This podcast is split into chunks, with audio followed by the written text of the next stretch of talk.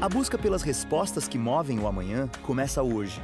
Bem-vindo ao Desafiando o Amanhã, um podcast da Unicinos.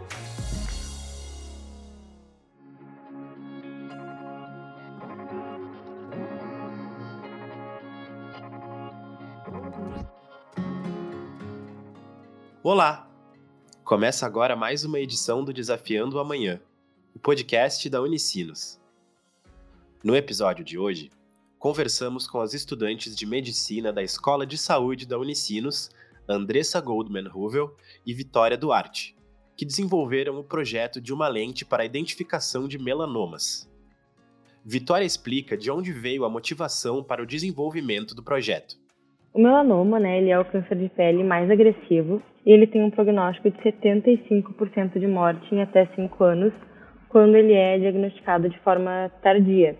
Então, a gente fez várias pesquisas né, e descobriu que em 2020 o governo chegou a gastar 47 milhões de reais em tratamentos quimioterápicos, sendo que 95% desses custos eles estão nos estágios mais avançados do câncer.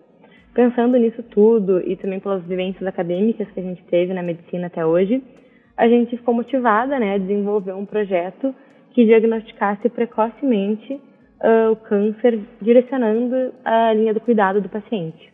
Oferecer a possibilidade para outros profissionais da saúde de diagnosticar um melanoma precocemente pode diminuir a quantidade de efeitos negativos causados pelo câncer. É o que explica Andressa.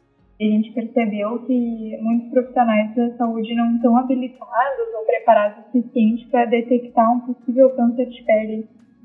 Se tivesse um jeito mais rápido e fácil e barato também de socorrer, ele poderia ser diagnosticado de forma muito mais precoce e não causar tantos efeitos negativos que ele causa.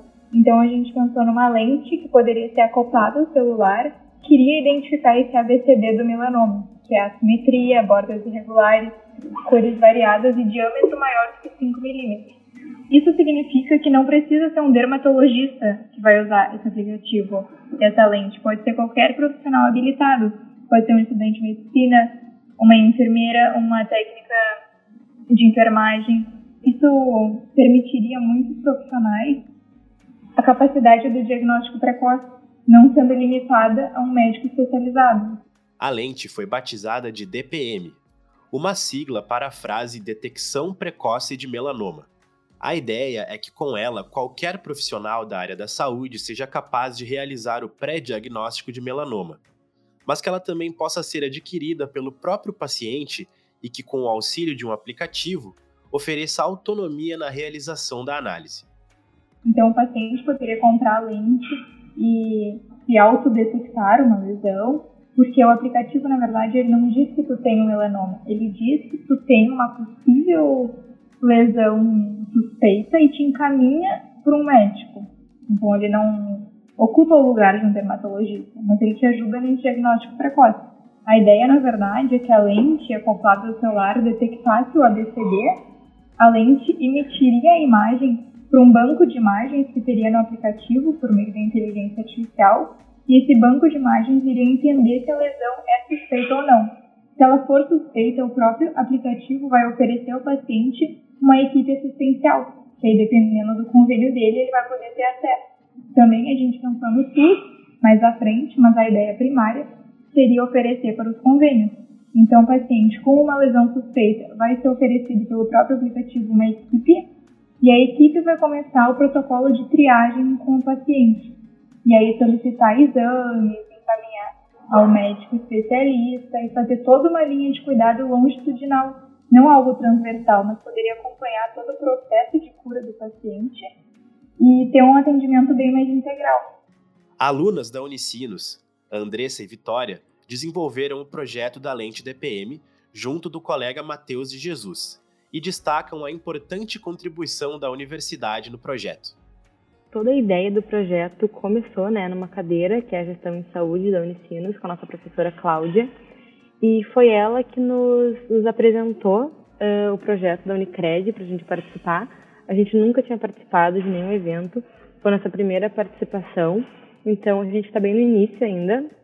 A gente ficou entre os 10 selecionados, né, das startups, a gente não, não chegou a ganhar, mas isso nos deu várias ideias, fez com que a gente criasse vários contatos. Então agora a gente vai fazer várias reuniões com mais outras pessoas que a gente quer trazer para a equipe também, que a gente está conversando. E a ideia é justamente essa, aí atrás a gente pensou do Parque Tecnológico, aqui da Tecnocinos, a gente queria conseguir uh, o apoio deles para desenvolver o protótipo.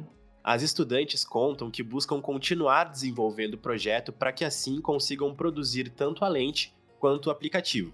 O nosso próximo passo agora é desenvolver o protótipo, né? A gente pretende entrar em contato com a, com Tecnocinos, com profissionais de outras áreas, pessoal da engenharia, para a gente conseguir uh, criar a lente e também criar o software do aplicativo.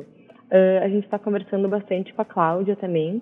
Uh, ela tem nos passado outras ideias de outros concursos, é, outros concursos que vão ter para a gente também se inscrever e participar, porque esse momento agora a gente tem que conseguir patrocínio, a gente tem que conseguir investidores uh, que acreditem na nossa ideia, que a gente acredita muito, para conseguir levar para frente, criar o protótipo, para daí sim depois disponibilizar e testar ele. E esse foi mais um episódio do Desafiando Amanhã, o podcast da Unicinos. Se curtiu o episódio, compartilha nas redes sociais e marca a gente. Para saber mais do que rola na Unicinos, visite www.unicinos.br. Até a próxima. Tchau!